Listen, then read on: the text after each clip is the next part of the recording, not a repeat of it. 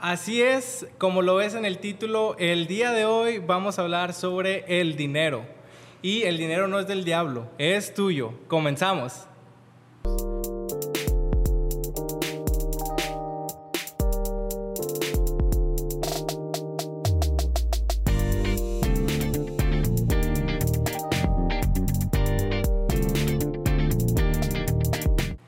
Bienvenidos y bienvenidas a un episodio más de su podcast Y si me muero de hambre.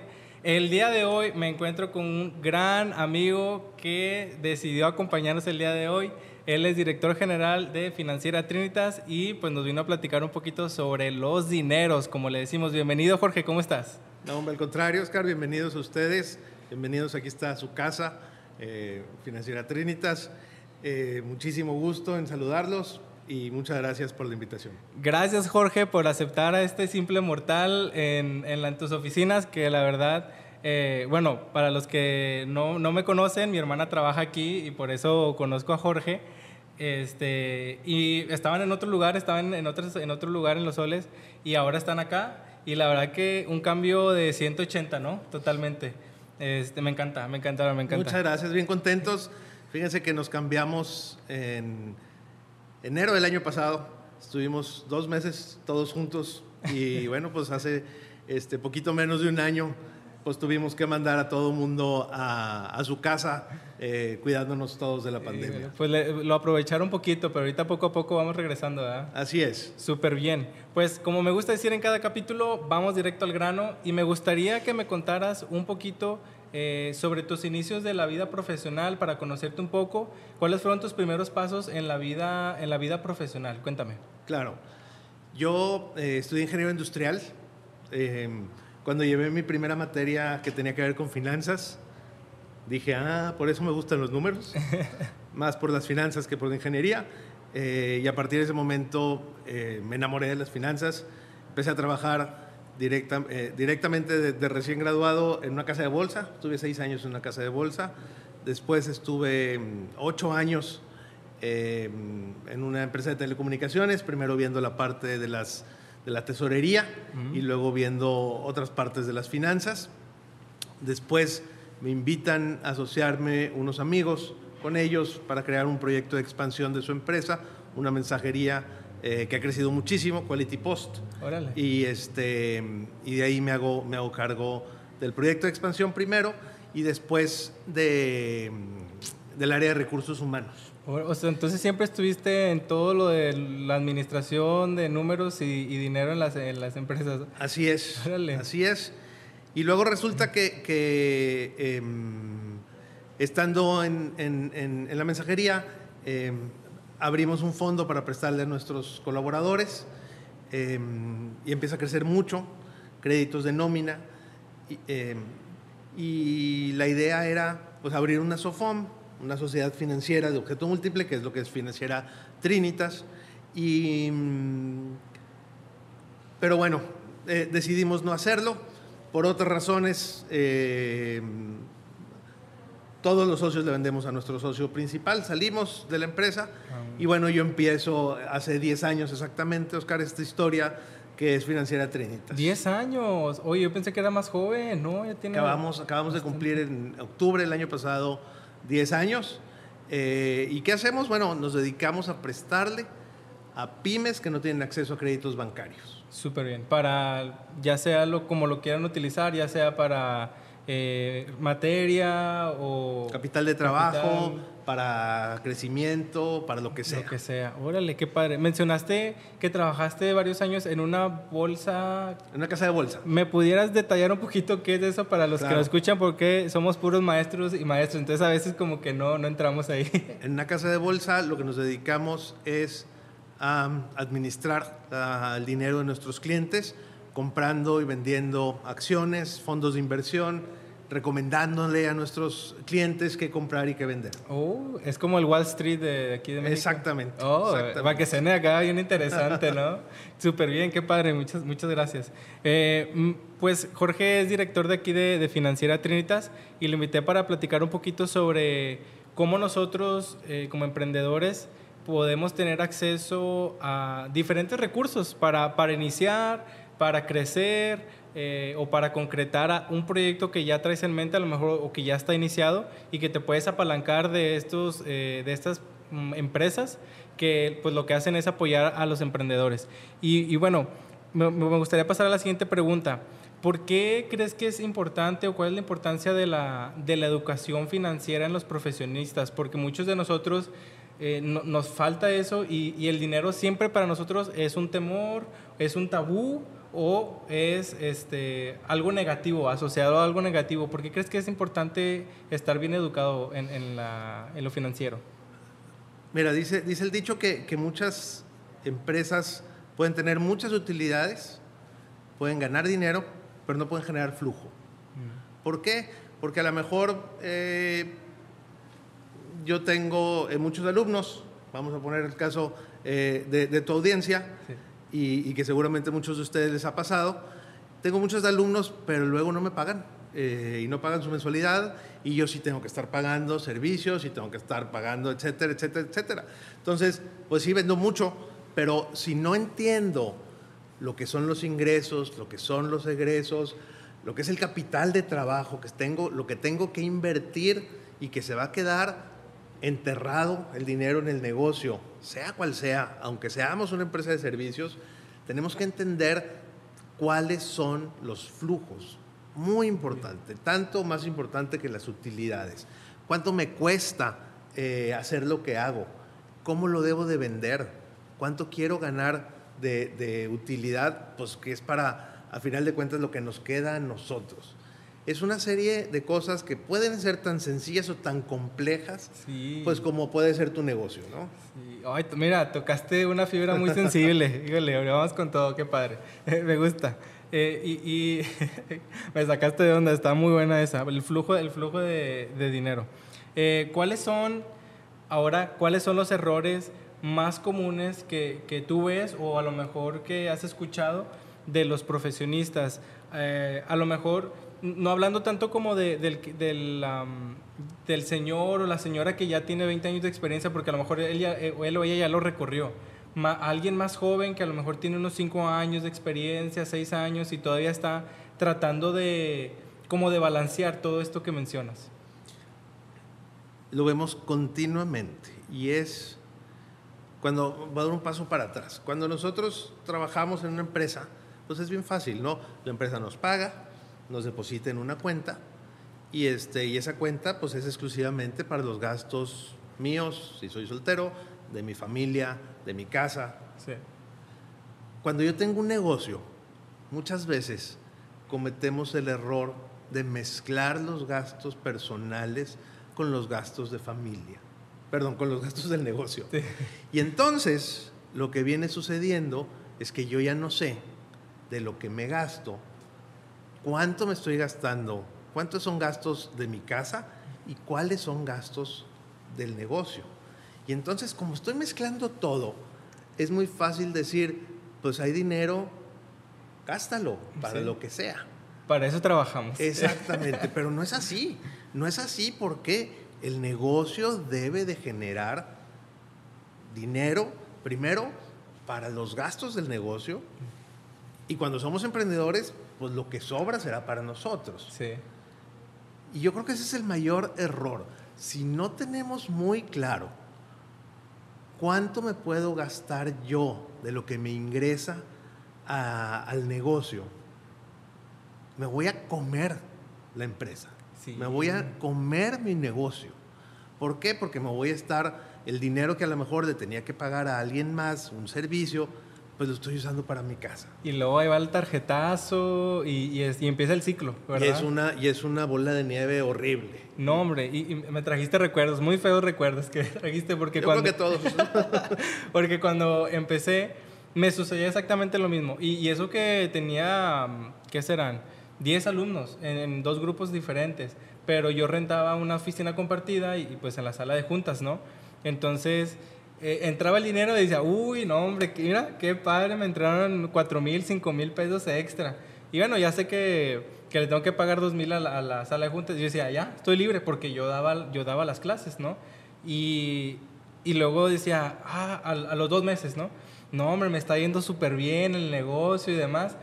Y cuando quiero dar el siguiente paso para invertir en material, para encontrar un espacio más cerca, no sé, utilizarlo en el negocio para crecer, ¿no? O meter publicidad en Facebook, tan sencillo como eso. Oye, pues no tengo dinero porque ya me lo gasté. Exactamente. Y híjole, y pues bueno, ahí, no, pues de mi ahorradito y ahí empieza el conflicto. Y, y por esas experiencias también aprendí a decir, ¿sabes qué? Mejor cada quien este, su espacio. Claro. Por eso es bien importante desde el día uno definir cuál puede ser tu sueldo, aunque trabajes solo, cuál va a ser mi sueldo. Y, este, y obviamente tu sueldo va a ser lo que te pueda pagar el negocio. A lo mejor muchas veces nos merecemos más por nuestro trabajo de lo que el negocio te puede dejar, pero no puedes gastarte más. No te lo puedes gastar dinero que, que es del negocio y no es tuyo. Exacto, exacto. Y es algo, como dices, tan sencillo, pero tan complejo. Eh, me, encantó, me encantó ese. Mm, la audiencia que, nos escucha, la mayoría de las personas que nos escuchan, somos maestros y maestras. Eh, yo estoy pensando en, aquellos que van iniciando o que están por egresar, pero nos escuchan de todo.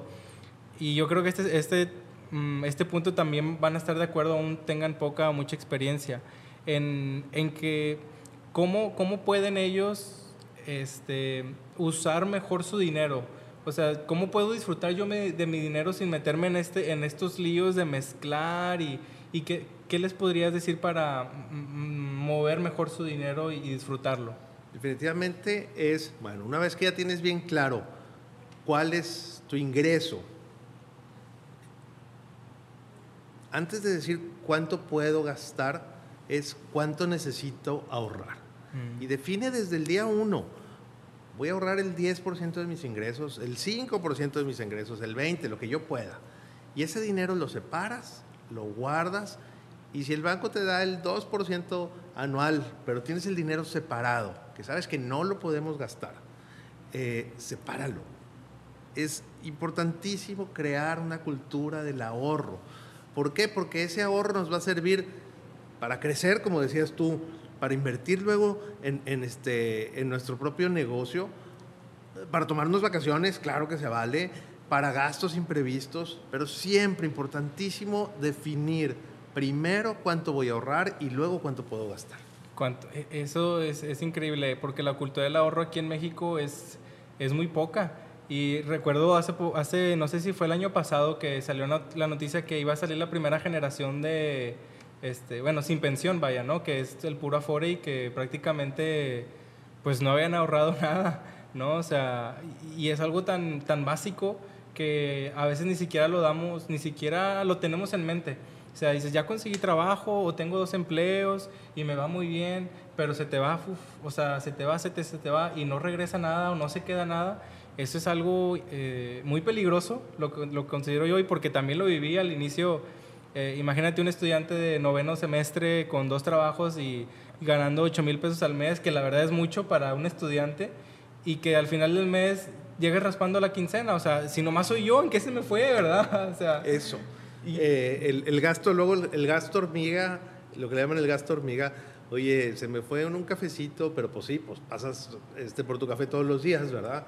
Este, y, y esa es otra cosa que tenemos que hacer, llevar un muy buen control en qué me estoy gastando el dinero. Y es tan sencillo como hacer un Excel, hacer una hoja de cálculo, lo que tú quieras, ¿no? Hay aplicaciones también eh, este, que puedes usar en tu celular, pero tan sencillo como hacerlo, llevar un control de tus gastos y saber en dónde ya no puedes estar gastando. Y definitivamente, definitivamente. Muy bien. Y como, como mencionaba, hay muchos maestros y maestras que nos están viendo y la mayoría, si no es que el 100%, eh, la verdad es que voy a generalizar, pero estoy casi seguro que es el 99.9% de los maestros y maestras que estudiaron una carrera de pedagogía así tal cual, eh, vimos una, dos o cero materias relacionado a a la educación financiera. Entiendas educación financiera, no saber impuestos, o sea, no, no, sino cómo administrar tus recursos. Vamos a dejarlo de esa manera. Entonces, casi una nula, o sea, información nula sobre este tema y salimos al mundo laboral y, creemos que todo es miel sobre hojuelas y la realidad nos pega duro. ¿Qué, crees que le hace falta a las instituciones educativas para poder fortalecer esa área de los profesionistas, más que nada en el área de humanidades y sociales? Porque no solo son maestros y maestras, sino también los sociólogos, los de letras, etcétera, ¿no? Todo el área, área de humanidad y artística también. Yo te diría que todos, este, hasta muchos financieros. O sea, el tema de las finanzas personales, Oscar, es tampoco reconocido como un tema importante, que muchas veces ni las universidades donde se dan clases de finanzas eh, los, llegan a tocar. Y, con nosotros llegan eh, eh, gente que tiene su propio negocio, muchas veces financiero, pero que tiene los mismos errores, los errores de no saber en qué se pueden gastar el dinero, no saber en qué se están gastando el dinero, no se dan cuenta que están gastando, que le están sacando más al dinero a su negocio del que, se, del que se debe o del que pueden. Y la solución, pues es chistoso, pero pues es educación. este, eh, y hay, afortunadamente hay tantos cursos gratis hoy en día que tienen que ver con educación financiera. Y ahí está Coursera y ahí están todas esas eh, este, plataformas gratis donde tú puedes meterte un grupo, a un curso de finanzas personales y vas a entender lo que es lo que hablábamos ahorita, lo que es el presupuesto, lo que es el crédito, lo que es el ahorro, las inversiones, el flujo del dinero. Hay muchos, muchos lugares. Yo creo que, que hoy quien dice que necesita aprender algo y no lo aprende es porque no quiere, no es porque no puede. Sí, totalmente, demasiadas oportunidades. Este, y, y tienes razón, o sea, todos, eso es un tema que, que, le pega a todos, no necesariamente solo a, los, a las humanidades, como decía, aunque se siente como si, como si fuéramos los únicos que no sabemos, ¿no? Porque no nos lo enseñaron. Pero pues no todo se aprende en la escuela, ¿no? Este, Ya creo que ya ahí nos corresponde a nosotros eh, echar manos en el asunto. Y como mencionaba ahorita, la mayoría de nosotros, o los maestros y las maestras, eh, pues por la situación que vive México respecto a la educación, nos vemos casi casi obligados a, tener dos o tres empleos, ¿verdad? Y la mayoría de, las, de los maestros hacemos lo siguiente. Conseguimos un empleo en la mañana hasta las 2, 3 de la tarde y de 5 a 7 o de 4 a 6 o en adelante eh, conseguimos otro empleo o empezamos a hacerlo por nuestra cuenta. ¿Qué podemos decirle a estas personas para que puedan aumentar sus ingresos sin tener que conseguir otro empleo? Claro. Bueno, precisamente como, como decíamos hace rato, aquí el nombre del juego es el ahorro. ¿Cómo puedo tener más ahorro? Y el ahorro lo consigues de dos formas. Bajando tus gastos y aumentando tus ingresos. Bajar tus gastos pues sí, digo, este, es difícil, pero se puede, pero pues lo puedes bajar nada más una parte, no hay gastos que no lo puedes eliminar por completo. La otra parte, aumentar tus ingresos, pues ese sí, ahora sí que como dicen, el, cielo es el límite. Eh, mi recomendación es, como decías tú, eh, a lo mejor tienes un ingreso fijo eh, en, este, en la mañana, cuida mucho, mucho ese puesto de trabajo, cuida mucho ese trabajo, muchas ganas y agarra fuerzas para que en la tarde le puedas meter muchas ganas a tu segundo negocio. Y ese es el negocio que te va a poder hacer explotar tus ingresos. ¿Y qué tienes que hacer? Lo que tienes que hacer es, ¿cómo aumento mis ingresos? En esa parte, primero darte a conocer. Darte a conocer muy bien, aprovecha redes sociales, aprovecha todo lo que hay alrededor, mete mucho eh, contenido educativo, no nada más vende, vende, vende, vende. Oye, si yo me dedico a dar, no sé, clases de guitarra, por decir una cosa, bueno, este, sube canciones, eh, ponte a tocar canciones, sube cosas que no tengan que ver siempre con la venta, porque si nadie le interesa suscribirte o seguir a alguien que nada más está vendiendo.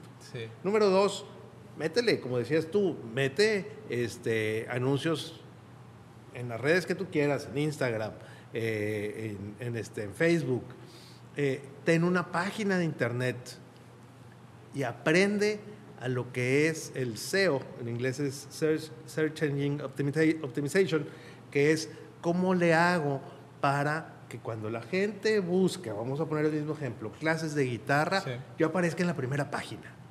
Eh, y de esa forma, pues te vas a dar a conocer y puedan a poder vender mucho más. Mucho más. Y suena como que, ay, qué complejo, ay, este, ¿qué es eso? En realidad es más sencillo de lo que, de lo que suena. Y, y una vez que empiezas a estudiarlo, comienzas a decir, ah, mira, este, es así, es por esto, es por lo otro. Y además de que las plataformas que, que, te permiten hacer eso son muy amigables, por lo mismo, como quieren que todo el mundo la, tenga acceso a eso a ellos y la use, pues obviamente porque ahí está la ganancia, lo hacen muy, muy amigable. Entonces no tienes que saber como programación ni nada de eso. No, no, no, no solo eso. Otra vez, todo te enseñan en las mismas este, páginas, en YouTube, está lleno de información del que puedes aprender. Totalmente, totalmente. Y bueno, para terminar esta primera, primera parte, primera eh, etapa, me gustaría eh, tomar este tiempo para que me platicaras un poquito sobre quién es Trinitas y, qué hace Trinitas por los emprendedores, por las pymes. Cuéntame un poquito. Claro. Te voy a dar este, una serie de, de datos interesantes.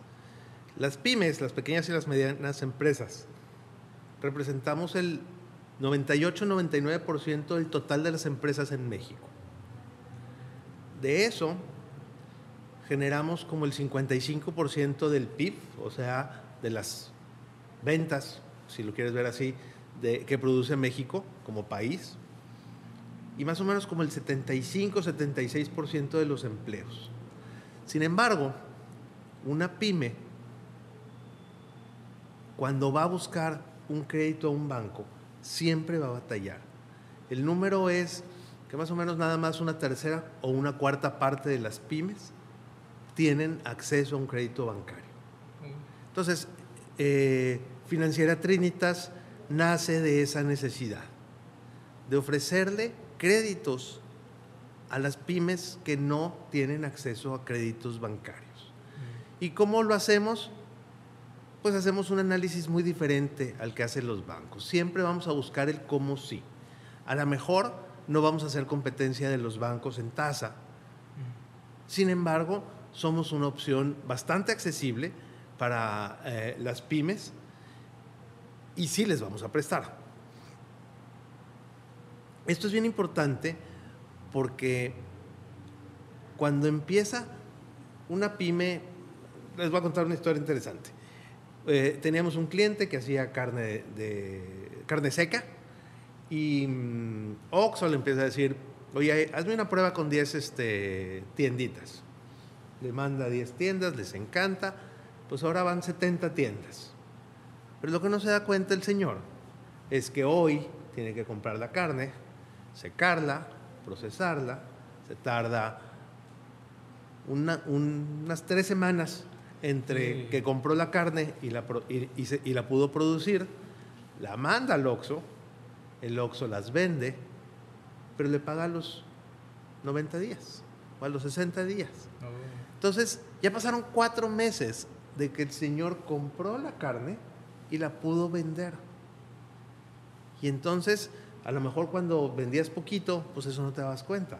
Pero si en lugar de comprar 10 kilos de carne, tienes que comprar 150, pues no te va a alcanzar el dinero para nada.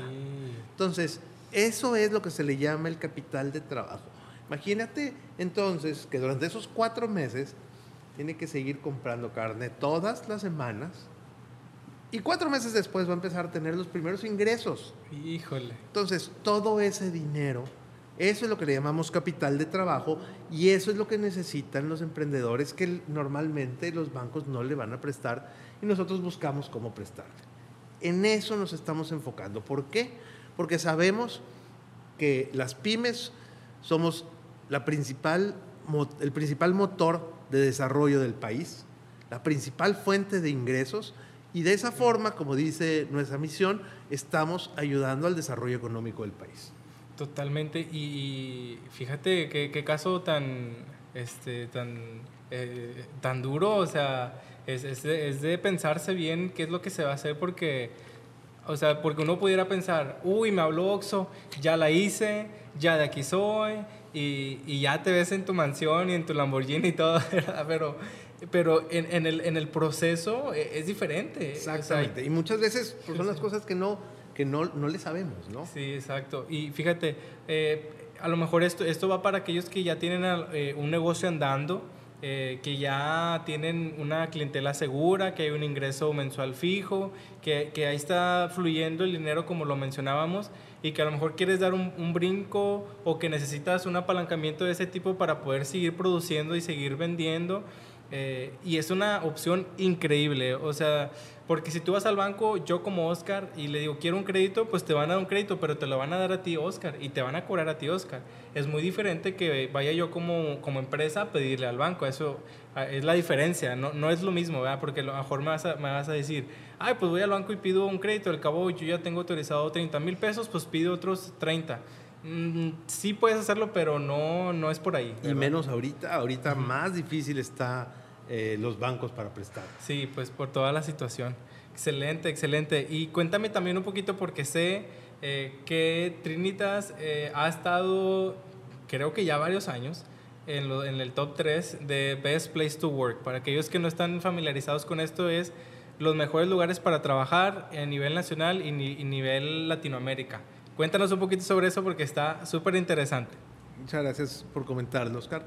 Em, hace unos años queríamos entender cómo estaba el clima laboral de Trinitas y contratamos a esta empresa que se llama Great Place to Work, el Instituto Great Place to Work México, y nos hacen una auditoría y le preguntan, hacen un cuestionario a la gente. Nuestra intención es que la gente esté en un lugar donde se sienta a gusto para trabajar, para que pueda desarrollar sus habilidades y eh, eh, maximizar eh, sus resultados. Pues resulta que, inmediatamente nos, certifican, pero no solo eso, después empieza un ranking, es decir, en qué lugar estás de, toda, de todas las 900 empresas que buscamos esa certificación. Y bueno, el primer año quedamos en segundo lugar, Em, inmediatamente fue algo muy sorpresivo para nosotros, pero ya llevamos tres años ah, consecutivos que quedamos en primer lugar, que somos nombrados la mejor empresa para trabajar en México. Y eso, bueno, es un trabajo de mucha gente, de realmente todos nosotros que todos los días, todo el mundo viene con la mejor disposición para trabajar mucho de nuestro trabajo con las áreas de recursos humanos, eh, con las áreas de desarrollo, buscamos mucho el desarrollo de nuestra gente y eso es algo que la gente lo valora mucho. Híjole, eso está increíble porque un talón de Aquiles de las empresas mexicanas, bueno, no sé si, si del mundo, pero a lo mejor es algo muy común. Eh, eh, los famosos ambientes tóxicos. ¿Por qué renunciaste? Híjole, es que estaba bien tóxico y, y, es que mi jefe esto y es que la persona de acá y es que y siempre está esa palabra, ¿verdad? Ya no estaba a gusto, eh, no me sentía valorado. Frases como estas que, que, en realidad no tienen nada que ver, o sea, el trabajo sale sobrando, o sea, porque el trabajo lo hacía bien o, no tenían problema con ese aspecto de, de, trabajar y de hacer las cosas, sino que lo que más afectaba era la relación eh, con el jefe, con los compañeros o el, el trato, ¿no? Y, y, me llama la atención, lo menciono porque me ha, me ha tocado ver y escuchar las actividades que hacen, el, sistema de evaluación que tienen, de coevaluación, de autoevaluación, y que tu líder te evalúa a ti, y la colaboradora líder, y que es trimestral. O sea, yo, yo escuchaba eso la primera vez y decía, híjole, o sea, qué, qué padre sería que, que, fuera una regla, ¿verdad?, para las empresas medianas o grandes que pudieran cuidar esa, esa vida eh, del empleado. Ahora sí que la vida literal, pues porque aquí se la pasa la mayor parte de su tiempo, ¿verdad? Y, me encantó eso, me encantó. Cuéntame un poquito, así rapidísimo, ¿qué, se considera para ser un best place to work? Bueno, pues em, si te refieres al, proceso, es que la gente em, sienta que, es un, que, está, que vive en una empresa donde se le respeta, donde se le permite crecer y donde puede opinar y con eso crecer. Pues eso es simple y sencillamente de acuerdo a ellos. Y obviamente este proceso es un proceso más, más como autoevaluación, más bien es evaluación de nuestros colaboradores hacia nosotros. Y es bien importante que todos estemos alineados, porque otra vez, no importa que unos pocos, que el área de recursos humanos promueva mucho esto, si yo tengo un jefe con el que me llevo mal, el 70, tú ahorita lo decías, y el dato es, 70% de la gente que renuncia, le renuncia a su jefe, no a su empresa. Entonces necesitamos tener líderes que realmente traten muy bien a su gente y que muchas veces nosotros no nos vamos a dar cuenta. Sí, híjole, no, no, mira, otra fibra sensible que tocaste, ¿eh? o sea, y diste en el clavo. Pero me encanta, me encanta porque es, para mí es algo muy importante y precisamente a inicios del año pasado emprendimos un proyecto con, con Dania, que, aquí está presente, y con Diego, otro amigo muy, muy querido de nosotros. Y hicimos una base de datos de, de estudiantes que están por egresar o que están en los últimos semestres. Y pues quedó en planes, pero creo que es un plan muy, muy bueno, a ver si no me lo piratean ahí. Pero no importa que lo hagan, la verdad, que lo hagan. Estábamos buscando poder tener una bolsa de trabajo con un best place to teach, o sea, una escuela que podamos asegurarle al maestro que, que si entra a esa escuela o le conseguimos una entrevista en esa escuela y, y, empieza a laborar, va a ser un best place to teach. Eso no lo hay en la educación y no he visto a alguien que regule de esa manera una, una institución educativa. Creo que eso sería muy padre porque la verdad que, el, que al maestro y a la maestra se le, se le exige bastante y se le exige a todas horas. Entonces creo que eso beneficiaría bastante a, las instituciones educativas. Pero bueno, ahí lo, ahí lo dejo, ¿eh? Para si alguien me está escuchando y, puede, puede hacer algo así, hábleme. Vamos a pasar a la última etapa y ahora sí, este, a la última parte de, de esta entrevista. Me, me, encanta todo lo que me dijiste, estoy muy emocionado. No, y pues me di la tarea de, de, preguntar ahí en mis redes, uh, pues algunas preguntas que tuviera, ¿no? Para, para iniciar, para emprender, etcétera. Y, uno, y una de las preguntas es, qué tipos de inversiones existen eh, y qué se necesita para poder este, pues, tomar de esas inversiones o llegar a esas inversiones. Bueno, es una pregunta este, que pudiéramos contestarle en un minuto o en 10 horas, ¿verdad? este, Pero la primera, la primera respuesta, ¿qué se necesita hacer como para ser parte de eso? Pues dinero, este, y tan poquito como lo que quieras, ¿no?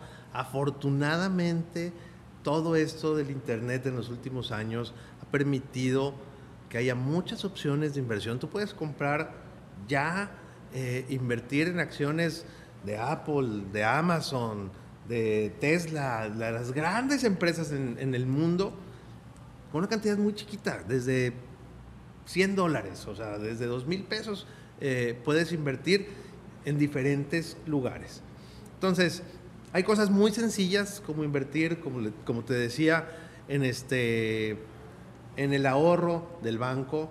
Puedes hacer cosas un poquito más complicadas, eh, como comprar acciones muy complicadas, como comprar criptomonedas que ahorita están muy de moda y que han subido como loco, el Bitcoin, este, que hace tres años a lo mejor estaba en 6 mil dólares y llegó a estar a 50 mil.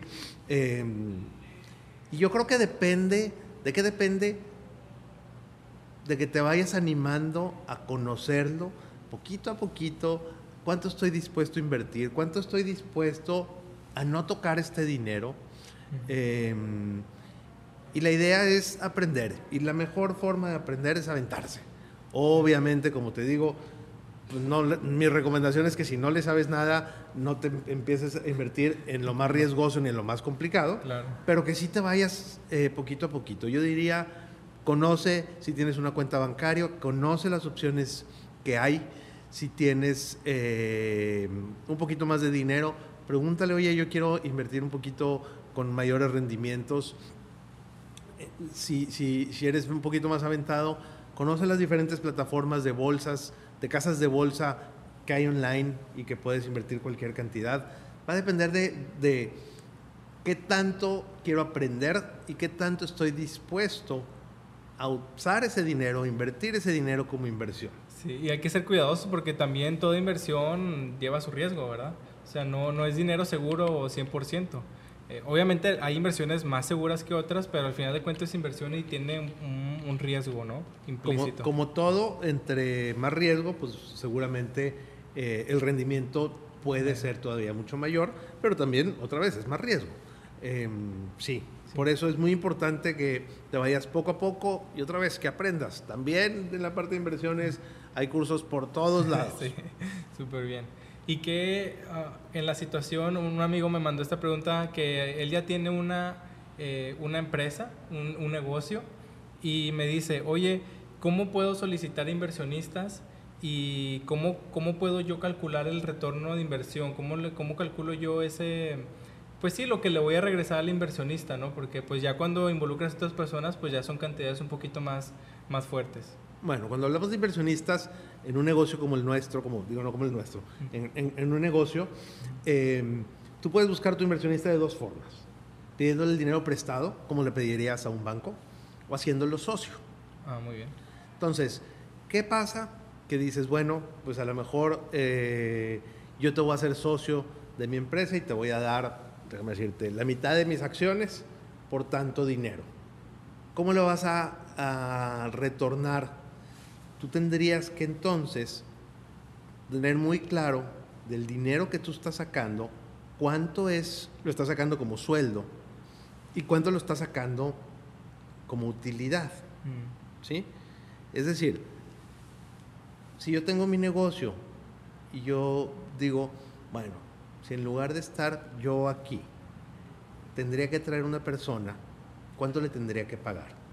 Vamos a suponer que 10 pesos. Y yo normalmente a mi negocio le saco 20. Bueno, yo tengo 10 pesos de sueldo y 10 pesos de utilidad. Nada más que ahora tengo un socio. Entonces, esa utilidad de 10 pesos, pues van a ser 5 para mí y 5 para mi socio. Porque le di la mitad de mi negocio.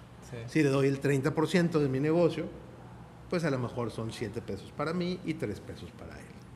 Pero bueno, ese socio invirtió dinero cuando, cuando eh, lo hace socio y él mete dinero, una cantidad que los dos acuerdan por ese 30%, pues ahí tienes dinero que no le debes a nadie, que no tienes que pagar intereses y que es capital del dinero que lo puedes usar para crecer. Entonces, ¿cuáles son las ventajas de traer un socio? Pues que va a invertir dinero fresco, que no hay que regresarlo, pero bueno, pues con él tienes que compartir esas utilidades de acuerdo al porcentaje de lo que le diste. Totalmente. Entonces, por si no habías entendido un episodio de Shark Tank, aquí está la explicación de cómo funciona. Por eso dicen este, el 20% por 3 millones y todo eso, y le dicen, ¿y por qué tan caro? ¿La estás evaluando así? Y todo eso que ves en la tele es precisamente por esto. Por esto. Muy bien, de nada. A todo nuestro público, de nada. Este, vamos con una, una última pregunta ya para, para concluir. Eh, bueno, muchas gracias, perdón. Muchas gracias a aquellos que me enviaron las preguntas. Les agradezco bastante. Muy interesantes. sí, muy interesantes. Y por último, esta pregunta ya va para, para el público en general, ¿verdad? Para esas personas que a lo mejor van iniciando en su vida laboral, que tienen 3, 5 años, no tienen tanta experiencia, y, pero pues a lo mejor ya han recorrido algo, ¿no? Eh, ¿qué consejo le darías a esas personas, a esos profesionistas que van iniciando en su vida laboral? Yo diría, tengas un empleo, busca tu propio negocio.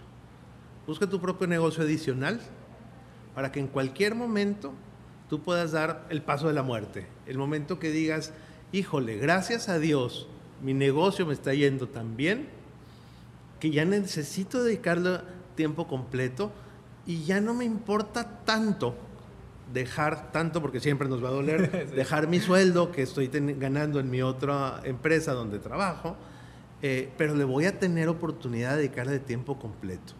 Cada vez, mientras vas creciendo, ese paso de la muerte, como le llamamos, es más difícil, porque cada vez tienes más compromisos financieros, que te casas, que empiezas a tener hijos, que tus hijos van al colegio, que tus hijos van a la universidad y cada vez los gastos son mayores.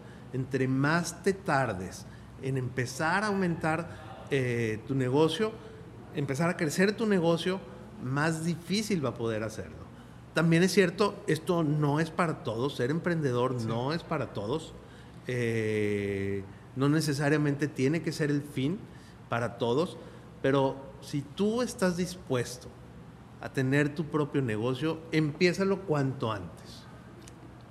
Pues empezar ya. Este, no, hombre, que. Y, y, está conectando otra vez. Yo no me pongo de acuerdo con los invitados. en mi primer episodio yo menciono eh, unos tips para, para nuevos profesionistas y les digo: háganlo profesionalmente. Y de verdad, se los digo de todo corazón. Y esto tiene que ver con eso. Si tú vas a empezar algo, hazlo lo más profesional que se pueda. No necesitas los millones para iniciar algo. No necesitas a veces ni dinero para iniciar un negocio más que la pura creatividad. Y más cuando es un servicio, y más cuando es un servicio educativo que simplemente requiere tu conocimiento, tu preparación de clase y todo esto, y tu tiempo. Y de esa manera generar algo, algo extra. Y hazlo profesionalmente porque eso te va a dar lo que dices, un, crecimiento profesional y personal. Y exactamente, o sea, no tienes que empezar en grande, no tienes que contratar mucha gente.